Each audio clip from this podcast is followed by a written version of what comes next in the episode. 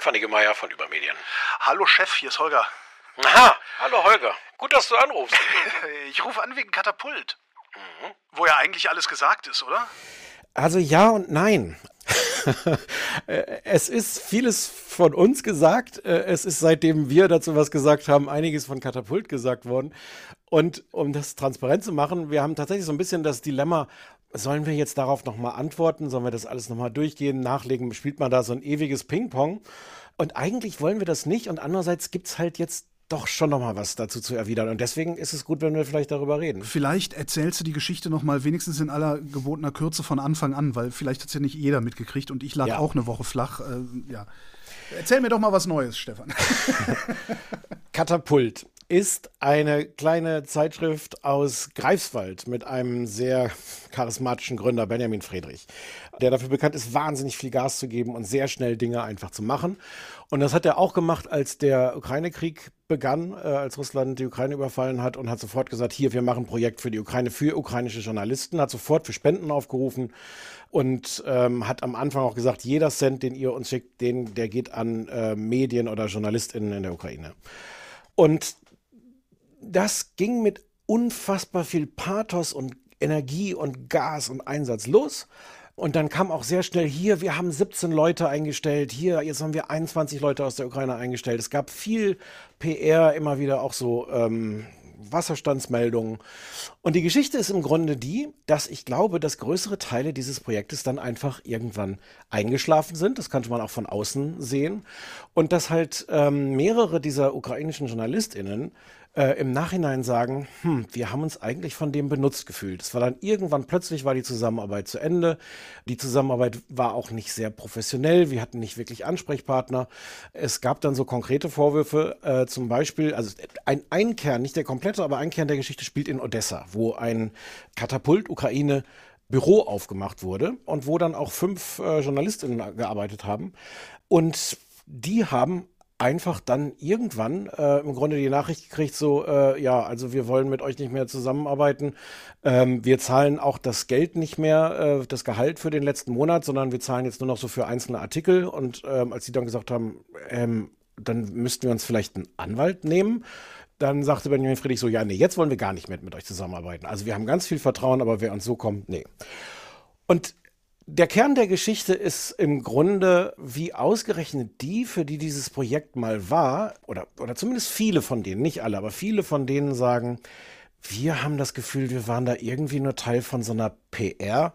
Äh, wir haben auch viele detaillierte Fragen, wo eigentlich das ganze Geld hingeflossen ist, weil teilweise nämlich nicht an ukrainische Journalisten. Mhm. Um, um, um, um wie viel Geld geht Also insgesamt äh, reden wir über 440.000 Euro. Okay. Das ist also jetzt nicht so wenig. Nee. Und das haben wir dann veröffentlicht äh, Anfang des Jahres. Daraufhin ist was passiert, womit ich wirklich nie gerechnet hatte, dass nämlich am nächsten Tag Benjamin Friedrich gesagt hat, er tritt zurück. Und zwar tritt er zurück als Geschäftsführer und Chefredakteur von Katapult um, interessanter Twist, sich komplett um Katapult Ukraine zu kümmern. Also der Grund, aus dem er, es ist, es hat auch eine gewisse Logik. Also der Grund, aus dem er zurückgetreten ist, ist genau das, was ihm vorgeworfen wurde. Er sagt, viele der Vorwürfe seien falsch, aber im Kern ein paar seien halt doch irgendwie richtig. Und wenn ich ihn jetzt beim Wort nehme, ich finde, das kann man nicht immer, aber wenn ich das jetzt mal an der Stelle tue, dann will er sich jetzt darauf konzentrieren, um zu zeigen, doch, das ist mir wichtig, Katapult Ukraine, ich habe da Fehler gemacht und jetzt zeige ich euch, dass das geht und stürze mich ganz da rein und gebe die anderen Dinge, die ich äh, habe, gebe ich ab. Das ist zumindest seine, seine Erzählung. Aber das ist doch eine gute Erzählung. Also wenn es tatsächlich passiert, ist das doch genau das, was man haben will. Dann ist doch äh, im Grunde muss es erst ja. den Druck geben, den öf öffentlichen Druck geben, ähm, damit das passiert, was vor einem Jahr schon hätte oder seit einem Jahr schon passieren sollte. Ja, ganz so sagt er es nicht, aber ein bisschen so sagt er es auch, dass das im Grunde auch, auch geholfen hat, im Grunde was zu beschleunigen, was er womöglich eh schon länger hätte tun sollen.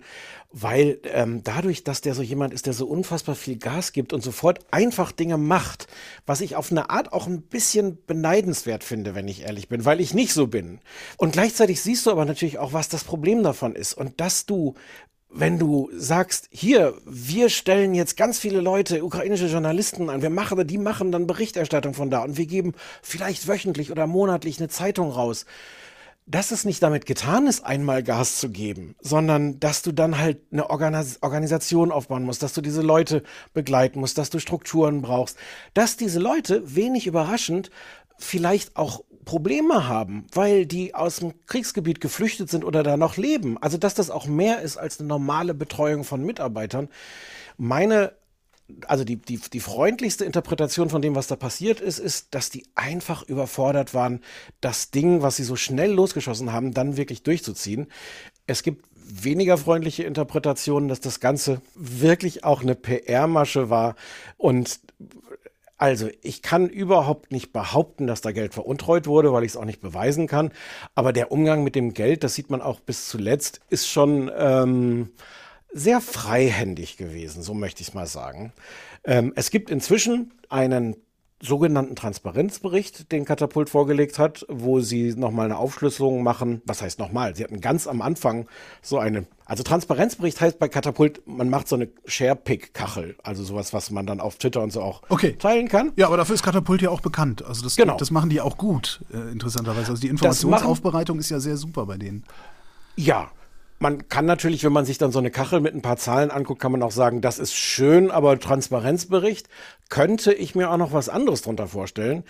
Aber das haben sie jetzt vorgelegt und es gibt ein, ein langes Interview, was Friedrich dem äh, NDR Mecklenburg-Vorpommern gegeben hat. Also über eine Stunde lang. Das können wir auch verlinken in den Show Notes heißen die. Ne? Sendungsnotizen. Sendungsnotizen da werde ich das auch verlinken. Er sagt, das sei ein gefälschter Skandal. Und es wäre nicht alles falsch gewesen, was wir geschrieben haben, aber im Grunde sei es ein gefälschter Skandal. Und genau, das war jetzt, jetzt sind wir so ein bisschen wieder bei dem Punkt, warum reden wir da jetzt nochmal drüber? Es ist wirklich schwierig, über Katapult kritisch zu schreiben weil sehr viele Leute dann aus den Ecken kommen. Es gibt auch, äh, also ich weiß gar nicht, ob erstaunlich, aber es gibt viele Überschneidungen in der Leserschaft. Also viele Leute, die uns und Katapult abonniert haben mhm. und die dann reagieren. Mhm. Aha. Und die kommen dann gerne nämlich mit sowas an wie, ach ja, aber hätte man das nicht anders regeln können? Könnt ihr euch nicht zusammentun? Hättet ihr die nicht beraten können, statt die jetzt so bloßzustellen? Das ist die eine Erzählung. Die andere ist die, dass wir angeblich eine Privatfeder hätten mit Katapult und, und eigentlich nur irgendeinen irren Vernichtungsdrang gegenüber denen haben. Ja, das fand ich tatsächlich auch das Beeindruckendste an allem, was ich darüber so mitbekommen habe. Also einerseits, dass Friedrich, wenn er über die Sache redet, viel zu oft über dich und über Medien redet. Das, äh, da habe ich wirklich gedacht, fühlt er sich vielleicht irgendwie verfolgt von Stefan oder so? Und dass auch tatsächlich die Sekundärberichterstattung dann über diesen Fall auch nicht auskommt, ohne davon auszugehen, dass du und Friedrich da irgendwie so ein Ding am Laufen haben. Was ist das für ein Defekt im Journalismus, der dazu führt, sowas anzunehmen? Glaub, glauben die, dass äh, sind beides so, so Nischenmedien, die müssen ja eigentlich naturgegeben fraternisieren und sobald die das nicht machen, ist es eine Fehde? Ähm, ja, es gibt auch so die Leute, die sagen, ihr seid doch beide die Guten und wenn ihr euch bekämpft, freut sich Springer. Also wörtlich. Oder freut sich die, die, die Ostsee-Zeitung, also so die Lokalzeitung in, in Mecklenburg-Vorpommern, äh, den Katapult auch Konkurrenz machen will. Und, äh, ja, die, aber, aber sollst du deswegen jetzt keine Medienkritik mehr machen? Weil, weil es sein könnte, dass die falschen Leute sich darüber freuen. Das ist der eine Punkt. Und der andere ist der, dass dieses Projekt ja mit einem großen Versprechen daherkam, zu sagen, wir geben das Geld an Journalisten in der Ukraine. Und ich finde es absolut, also nicht nur legitim, sondern notwendig, dann nachzufragen, okay, das war offensichtlich sehr gut gemeint, aber ist das da auch angekommen? Warum sagen die, die das eigentlich kriegen sollten, Moment mal, die schulden uns immer noch Geld. Wir fühlen uns von denen äh, schlecht behandelt. Also, also, also an der Stelle kann ich gar nicht anders sagen. Also selbstverständlich ist das legitim, das kritisch aufzuschreiben. Und trotzdem muss ich zugeben, so, so eine Kritik so, so ganz kalt lässt die einen natürlich trotzdem nicht. Also wir haben gar kein Interesse daran, jetzt den, den Eindruck zu erwecken, so wir verbeißen uns jetzt richtig in Katapult. Ich habe mich in genug Medien tatsächlich ver verbissen und auch Kollegen. Mhm. Harald Martenstein, ich habe, also wenn der sich beklagt, so auch der Niggemeier immer, fände ich das, das kann man wirklich sagen. Ja. Katapult ist nicht nicht so ein Fall. Deswegen, das ist jetzt ein bisschen die Antwort auf die Frage von vor inzwischen, ich glaube, einer Viertelstunde, äh, warum dieser Podcast. Ich glaube, es gibt dazu ein bisschen was zu sagen, weil Leute auch sagen, hier, jetzt haben die doch geantwortet und was ist denn jetzt eure Position? Müsst ihr euch jetzt entschuldigen dafür oder ist das Lüge? Und andererseits haben wir jetzt auch nicht unbedingt Interesse, jetzt so, dieses Ping-Pong-Spiel zu spielen. Wir sagen jetzt nochmal, ah, aber in diesen Details stimmt das nicht und, und machen jetzt so eine Veröffentlichung nach der nächsten der Punkt ist halt dieser Transparenzbericht, diese Zahlen, die die jetzt veröffentlicht haben. Was halt, äh, es sind verschiedene Sachen daran interessant. Zum einen, dass selbst aufgrund dieser eigenen Aufstellung von denen halt ein größerer Teil des Geldes nicht an Journalisten in der Ukraine gegangen ist. Sondern an wen? Zum Beispiel dafür, dass sie in ihren eigenen Räumen ein, äh, eine Unterbringung für äh, Flüchtlinge aus der äh, Ukraine äh, aufgebaut haben zum Teil für Reisen von Benjamin Friedrich selbst in die Ukraine mit Hilfsgütern, die er dann teilweise Journalisten gegeben hat, aber auch teilweise anderen. Ähm, und da kann man jetzt so sagen, also ist das denn okay, wenn man am Anfang gesagt hat, jeder Cent geht an Journalisten? Und man kann natürlich andererseits auch sagen, okay, das war im Groben für den guten Zweck Ukraine und ich vertraue da jetzt Benjamin Friedrich, dass der, wenn er sagt, uh, hier habe ich aber, als ich da vor Ort war, so eine Kirche gesehen, das ist ein konkreter Fall, wo er sagt, ja, die hatten nichts mit Journalismus zu tun, aber ich war da und habe das gesehen, dass die das gebrauchen konnten, da ging es um schusssichere Westen und dann habe ich denen das gegeben. Das finde ich, muss dann jeder, der da Geld gegeben hat, wahrscheinlich selber entscheiden, ob er sagt, ja, passt schon.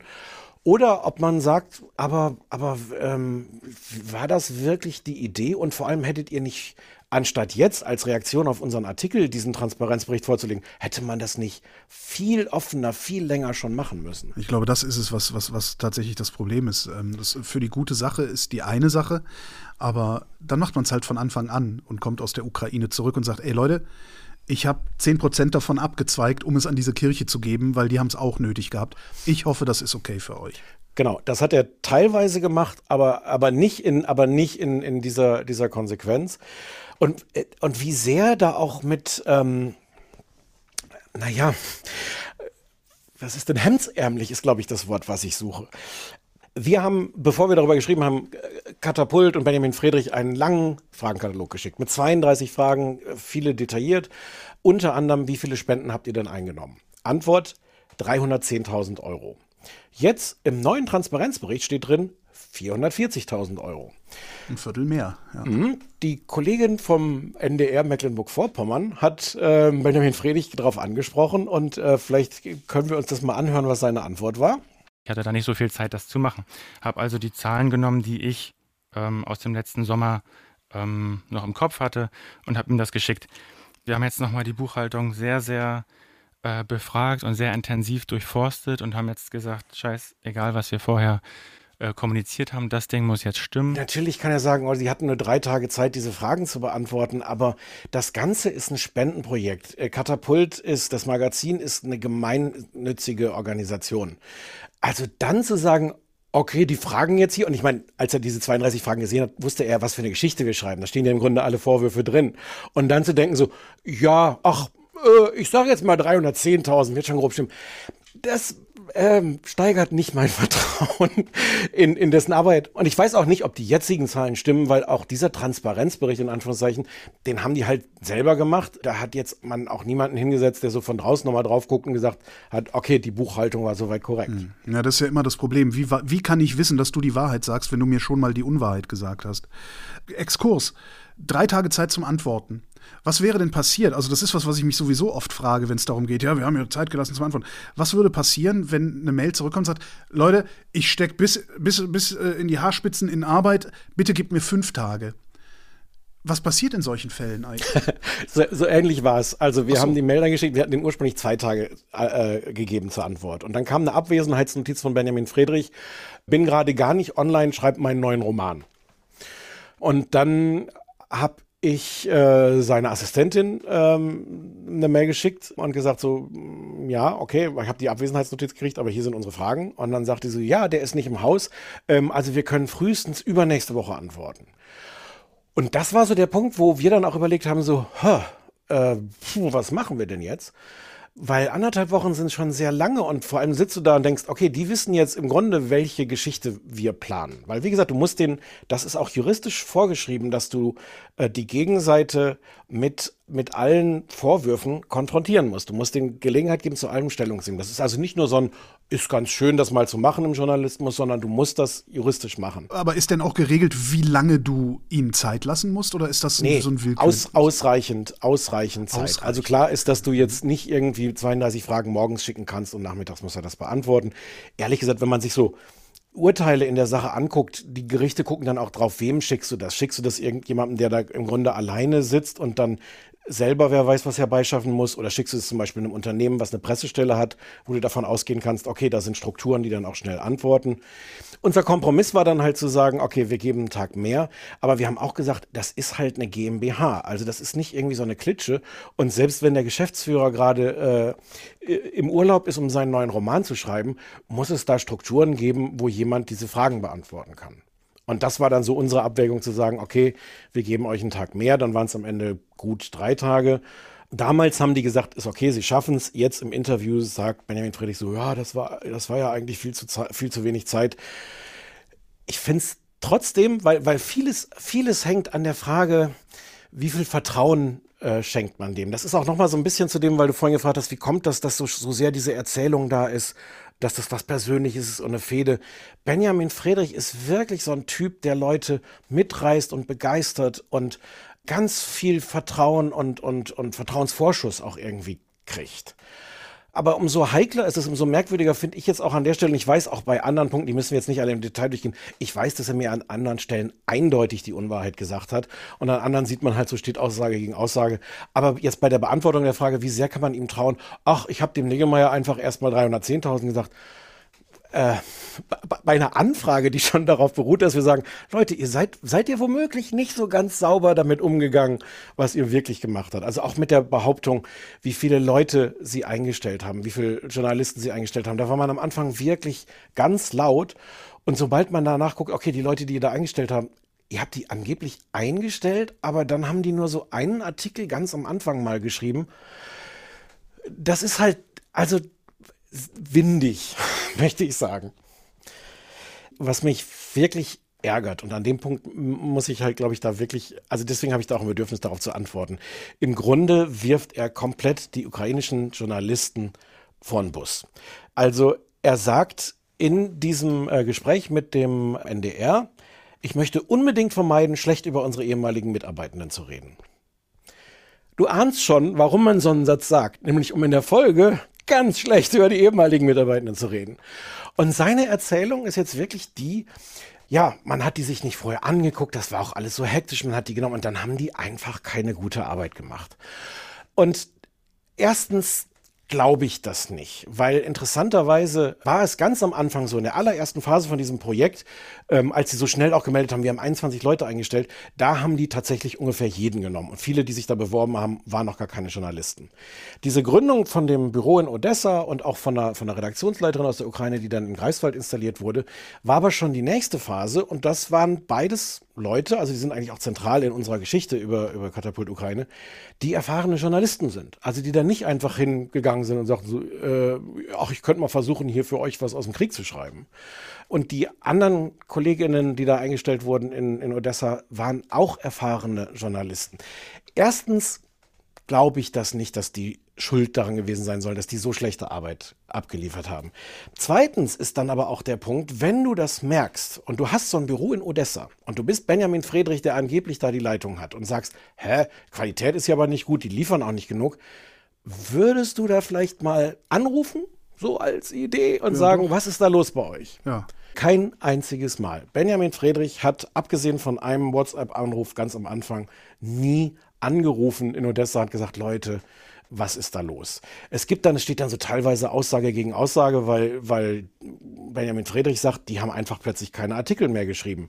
Odessa sagt, wir haben die ganze Zeit geschrieben, aber die haben das nicht mehr veröffentlicht. Und wir haben auch längere Zeit keine Antwort bekommen. Und wir hatten keinen, keinen Ansprechpartner, weil es die Struktur nicht gab und weil alle im Urlaub waren. Benjamin Friedrich war ohnehin nie zu erreichen und so ich war nicht dabei. Ich kann jetzt auch nicht, konnte einige, auch so Slack-Nachrichten konnte ich mir angucken. Ich habe schon eine gewisse Tendenz, welchen von beiden ich da glaube.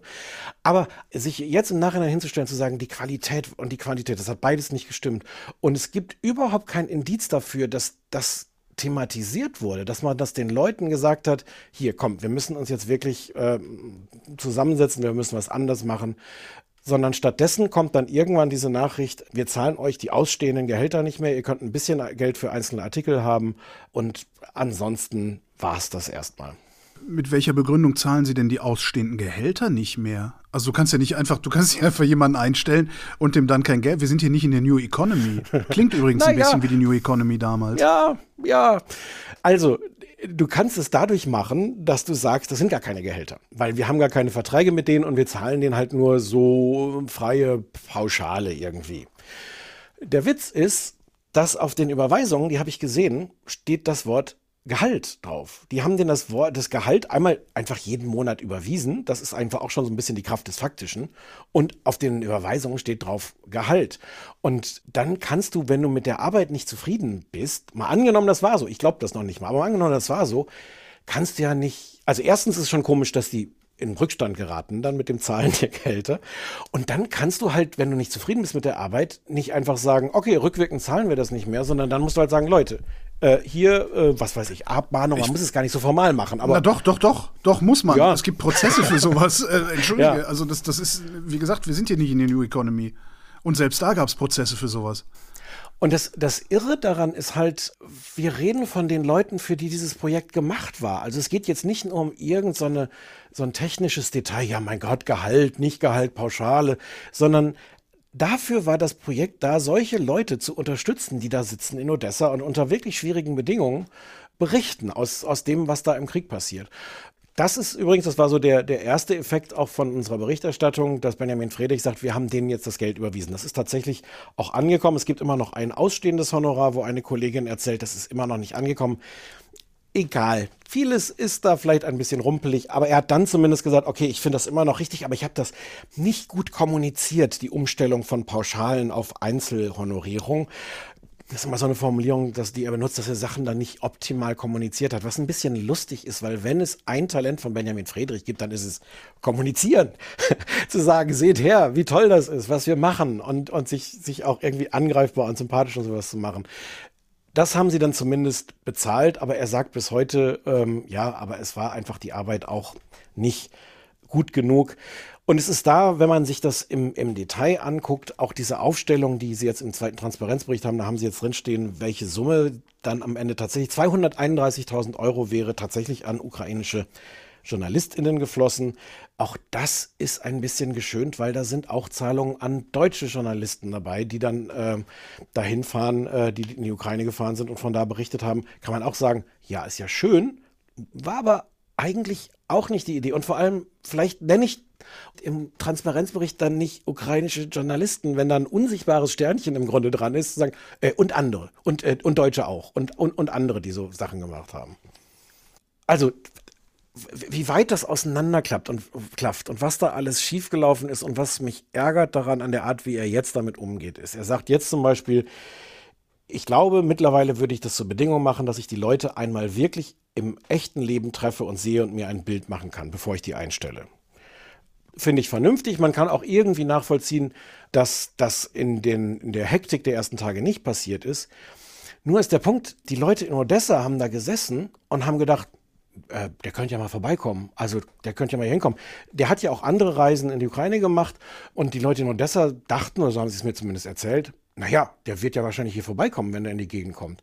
Äh, nie. Der hat sich, also weit man es sehen kann, nie für dieses Büro interessiert. Und jetzt im Nachhinein so eine Formulierung zu bauen, wie gesagt, im Kern glaube ich, ist die richtig zu sagen, in Zukunft möchte ich mir die Leute lieber angucken. Aber das klingt natürlich nach, weil ich mir die nicht angeguckt habe, waren die Schrott. Das ist jetzt mein Wort, das ist nicht sein Wort.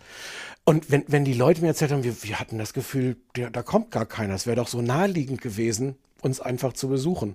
Und es, ent, ent, Entschuldige, wird, wird an irgendeiner Stelle überhaupt klar, wie die, wie die Einstellungskriterien waren? Nö. Also am Anfang war das Einstellungskriterium, du hast dich beworben, du kommst aus der Ukraine. Aha. Und die in Odessa sind dann eingestellt worden. Das hat der, der Sergei Panaschuk gemacht, der, der der Leiter des, des Büros war, der auch einer von denen ist, die sich inzwischen wirklich bitter beschweren und verraten fühlen von, von Katapult. Der hat sich dann darum gekümmert, Leute zu äh, organisieren in, in Odessa. Der hat gesagt, ich kenne hier professionelle Journalisten und Fotografen und er hat die eingestellt. Und das ist so ein Teil, der mich dann äh, ärgert an dieser Erzählung von, von, von Katapult auch heute noch, dass das wirklich, also Benjamin Friedrich macht das ganz geschickt, weil, weil er sagt, am Ende, ich zitiere nochmal wörtlich, am Ende hat nicht alles geklappt. Das ist ganz klar das Team in Odessa. Das hat nicht so gearbeitet, wie wir uns das aus Greifswald vorgestellt haben. Und die Schuld dabei kann man, kann trotzdem bei mir gesucht werden. Ich hätte das früher erkennen müssen. Und das finde ich ein bisschen einen ekligen Trick, dass er einerseits sagt, so ja, die Schuld lag bei mir, aber meine Schuld ist, dass ich nicht gemerkt habe, wie schlecht die anderen sind wie gesagt, das, ich, er wirft die Leute da wirklich von, von Bus und seine Aussage, er möchte nicht schlecht über die reden, löst er halt auch irgendwie nicht ein. Was jetzt vielleicht eine Frage wäre, die ich ihm selber stellen müsste, aber vielleicht hast du eine, eine Antwort trotzdem für mich. Er ist als, als Geschäftsführer und, und Chefredakteur des Katapult-Magazins zurückgetreten, um sich um die Ukraine-Geschichte zu kümmern. Auf, äh, worum genau? Also gibt es diese Strukturen überhaupt noch? Ich, also wenn, wenn dieses Büro in Odessa, mhm. das gibt es ja anscheinend nicht mehr, oder? Also es gibt, es gibt auf jeden Fall mindestens zwei Menschen aus der Ukraine, die jetzt auch nicht wirklich gelernte Journalisten sind, aber egal, die in Greifswald sitzen und da so den Kern bilden.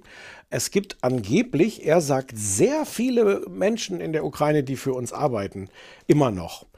Ich habe nicht nur keine Ahnung, wer das ist, sondern auch, wo deren sehr gute Arbeit veröffentlicht wird.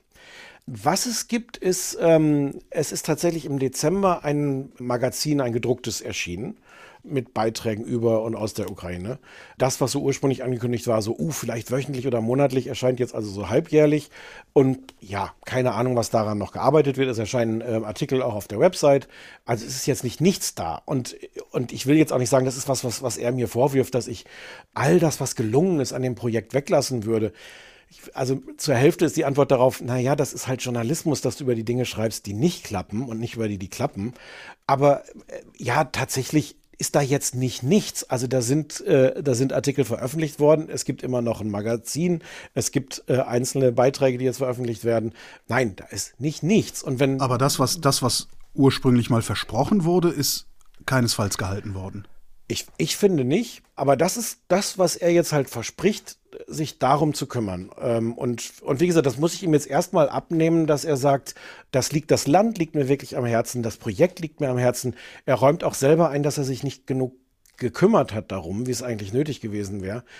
Vielleicht kann, kann ich dir da noch mal einen äh, Ausschnitt vorspielen aus diesem Interview mit dem NDR, wo er auch darüber spricht, wie das war mit dieser Mehrfachbelastung. Aber gleichzeitig habe ich auch ähm, naja, zwei große Posten inne. Ähm, eben die Chefredaktion vom normalen Magazin und die Chef äh, und die Geschäftsführung. Und wenn man da ehrlich mit sich ist, dann muss man natürlich sagen, naja, ich habe da ein riesengroßes Projekt losgetreten mit Katapult Ukraine und ähm, gedacht, ich kann alles zusammen machen. Ich kann Geschäftsführer sein, ich kann äh, Chefredakteur vom Katapult Magazin sein und ich kann dieses große Projekt Katapult Ukraine auch noch machen. Und das ist ja gar nicht alles. Ich habe noch einen Buchverlag gegründet und ein Festival und alles Mögliche. Das kann natürlich sehr viel sein.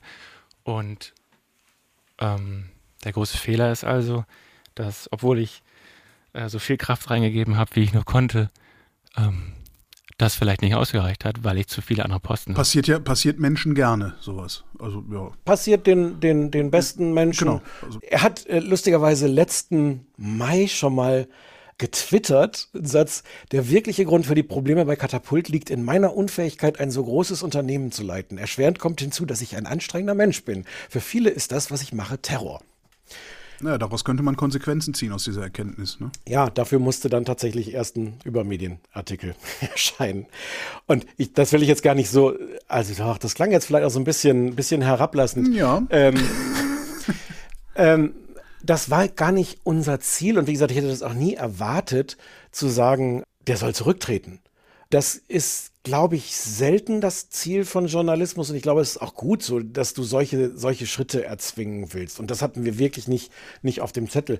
Aber wenn ich ihn da beim Wort nehme und wenn das tatsächlich so ist, ist das, glaube ich, tatsächlich was Gutes, was da passiert ist. Zu sagen, okay, dann soll er jetzt mal sich kümmern und zeigen, aber dafür muss er jetzt auch nicht nachträglich noch schlecht über die Leute reden, die dafür ihn gearbeitet haben und denen er äh, ja das, das, das Gehalt nicht zahlen wollte.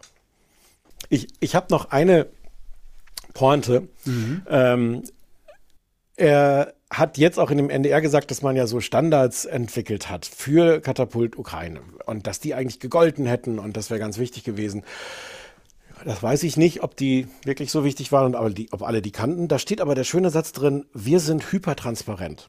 Wir veröffentlichen alle internen Verträge und Abhängigkeiten. Und das ist tatsächlich der Anspruch, den sie so behaupten von sich. Und das ist auch, weil die sind, die sind super im Kommunizieren. Die sind wahnsinnig gut darin, dass aber Leute. Mit, mit, Entschuldigung, das ist aber was, das will man gar nicht. Man möchte bestimmte Dinge nicht an der Öffentlichkeit haben. Ja, aber, aber diese Erzählung ist wirklich super, dass er sagt, ey komm, wir machen uns, wir, wir machen uns hier nackt. Ihr wisst alles über uns. Und Leute denken, ja klar, ey, die machen sich nackt und die sind super. Aber zu, auf dieses Projekt bezogen, natürlich war da fast nichts daran transparent und das ist es auch bis heute noch nicht.